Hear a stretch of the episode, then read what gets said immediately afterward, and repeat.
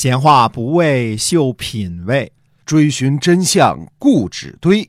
我是万国旅行社的 Jason，我是 AM 九三六的子飞。我们哥俩在新西兰跟您聊聊《史记》中的故事。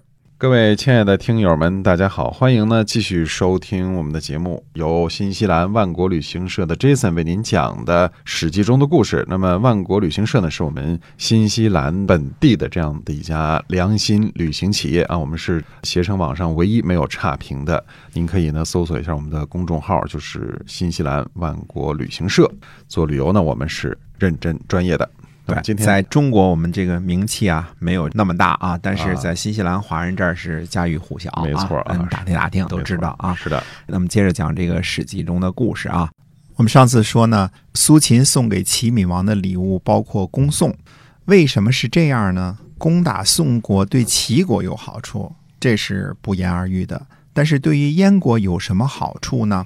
为什么一开始就派张颓带兵去帮助攻宋，这次又给齐闵王谋划宋国呢？燕国为什么鼓励齐国攻宋这个事情，我们得好好的解释一下。第一点，齐闵王呢一心想吞并宋国，如果燕国附和齐国攻宋，会给齐闵王留下好感。嗯，第二点，宋国在齐国的南边，燕国在齐国的北边。齐国攻击宋国，必定抽调军力，放松对燕国的防备。第三点，宋国和齐国、楚国、魏国接壤，如果齐国攻击宋国，甚至吞并宋国，必定惹得楚国和魏国不满，很可能由于争地，造成齐国和楚国与魏国的摩擦。第四点，秦国一直护着宋国，不愿意齐国进攻宋国。如果齐国强行进攻宋国，会和秦国形成摩擦。与秦国和赵国的关系是燕国最看重的，必须让这两国闹翻儿。试想，齐国如果先和赵国闹翻，再得罪了秦国和魏国，这样天下诸侯伐齐的形势就形成了。这个时候，燕国再来掺和进来，齐国一定完蛋。这就是燕昭王和苏秦一起谋划的一盘大棋，让报复齐国这个不可能完成的任务成为现实。苏秦自始至终都是奉行这个路线的，轻重缓急处理的非常恰当。从最后历史发展的进程来看，最终结果几乎和燕昭王与苏秦的谋划如出一辙。这个我们会慢慢的跟大家仔细讲。前两期节目当中，我们说过啊，苏秦一到齐国的都城，来迎接他的就是高官韩民。韩民这个名字的第二个字的这个读音啊，这个字是在《战国纵横家书》当中记录为上边一个日字，下边一个银字。由于其他地方呢查不到这个字儿，也不知道这个字儿的发音，所以不敢妄自推断。在《战国策》当中呢，记录为韩民，呃，一个王字边，一个人民的民，我们就使用这个字儿了。《史记》当中记载为韩聂，都是一个人。韩民是秦国的秦昭襄王的好朋友。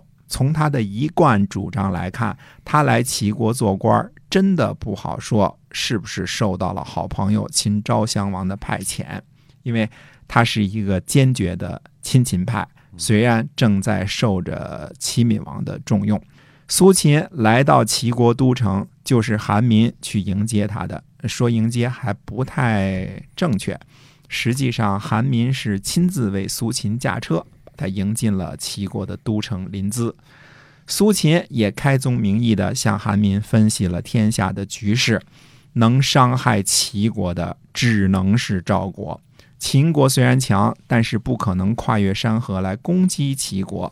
楚国和越国呢，路途比较遥远；宋国和鲁国弱小，而燕国呢，已经服从，绝对侍奉齐国。韩国和魏国又有秦国的祸患，所以能伤害齐国的只有赵国。嗯，这个推理呢，其实未必完全。嗯，接着呢，苏秦和韩民就做了约定：如果您因为齐国而得到秦国的重用，秦国就会指使燕国来侍奉齐国；燕国和齐国联合起来，韩国和魏国一定会听从命令。如果赵过于强悍，就去讨伐他；如果赵国不强悍，就去攻击宋国。韩民说：“您说的很好，善。”看来苏秦真是有雄才大略，并不是吹牛而已啊！他对于韩民的身份和作为都提前打探得十分清楚，知道他的利益所在。他想把齐国和秦国拉拢在一起，这可能正是他的老朋友秦昭襄王交给他的任务。苏秦对于齐闵王和齐闵王对于韩民的期许也都一清二楚，只是他们虽然。下了攻击宋国的决心，但是并没有下决心和赵国为难。赵国是巨无霸，宋国是小不点儿，这大家都清楚啊。所以苏秦呢，只是使用了虚拟语气：如果赵国强悍，就联合燕国去讨伐他；如果赵国踏踏实实的，就集中精力去攻打宋国。这正是齐闵王心底里的想法。韩民说善。那就一点都不奇怪了。嗯，苏秦的情报工作和分析工作那都是一流的。苏秦代表燕国来讨好齐国，表示联合，表示侍奉齐国，这个目的从来不掩饰。他真正掩饰起来的是他深一层的目的：怎样颠覆齐国？这是必须永远隐藏的目的，梦话都不敢说出来。嗯，在第一个目的的掩护之下呢？开展真正的工作，就要处处显着为齐闵王着想，为齐国考虑。看来这一次苏秦先生又非常顺利地完成了他的任务。第一，缓和了燕国和齐国的关系，让齐闵王相信燕昭王只是受了小人挑拨而已。现在他苏秦来恢复恢复两国的关系，燕国那些反齐的大臣已经没市场了。第二呢？成功的离间了齐国和赵国的关系，和韩民一拍即合，把赵国列为假想敌。第三呢，继续鼓励齐闵王攻宋。齐闵王太想攻打宋国了，所以他亲政的第二年，也就是公元前二百九十三年，就迫不及待地发起了第一次法宋。这个事情呢，呃，苏秦先生还是知道的很清楚的。那么，不是说苏秦和燕昭王鼓励齐闵王进攻宋国吗？为什么还和韩民一道劝说齐闵王暂时从宋国撤兵呢？因为对于齐国攻击宋国这件事儿啊，不但秦国反对，楚国也反对。楚国和秦国都反对齐国伐宋，宋国和楚国、魏国、齐国接壤。如果齐国攻取了宋国，那。将大大的不利于楚国和魏国，所以楚国和魏国也反对，没有缓冲了啊。对的，宋国是秦国的友好国家，秦昭襄王说呢，宋国是秦国的兄弟之国，不允许齐国攻宋。魏国呢没敢发声，但是魏国怎么想，估计。一目了然，嗯，他肯定不希望了啊，肯定的。既然秦国不愿意齐国攻宋，那么秦昭襄王的好朋友韩民自然也不愿意齐闵王攻宋，因为韩民先生虽然拿着齐闵王的俸禄，但是心里是向着秦国的。韩民可能是由于受到韩国的父兄排挤，所以对于韩赵魏都没什么好感，而对于秦国愿意保护的宋国。呃，却和秦昭襄王站在同一立场，可见齐闵王虽然同时重用苏秦和韩民，但是对于两个人的要求呢不同啊。重用苏秦是为了拉拢燕国，同时看重苏秦的才气，欣赏他攻击宋国的立场；重用韩民，则是为了和秦国搞好关系，可是又有点讨厌他根据秦国做出的不愿意供宋的建议。外来的和尚也未必好念经。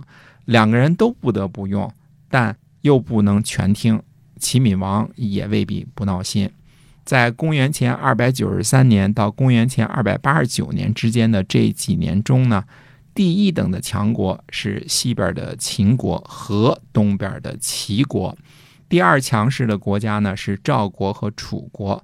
当时的国际形势呢，就是在东南西北这四大势力当中左右挣扎，中间夹杂着韩国和魏国以及东北角的燕国。由于楚国的楚顷襄王没什么太大的作为，所以当时天下的中心是围绕着齐国、秦国和赵国之间的关系展开的。东西南北四大强国哈，组成了当时主要的这种斗争的形式。对，但是楚国的楚顷襄王太没作为了，哎，嗯，有点类似三国时期的刘表啊，嗯就是嗯占据着好位置，但是没什么作为。是的。那么齐秦赵之间到底又会发生什么样的故事呢？欢迎您继续关注我们的节目。今天啊，史记中的故事呢，先跟大家聊到这儿了。是由我们新西兰万国旅行社的 Jason 为您讲的，希望您持续的关注。好，我们下期再会。再会。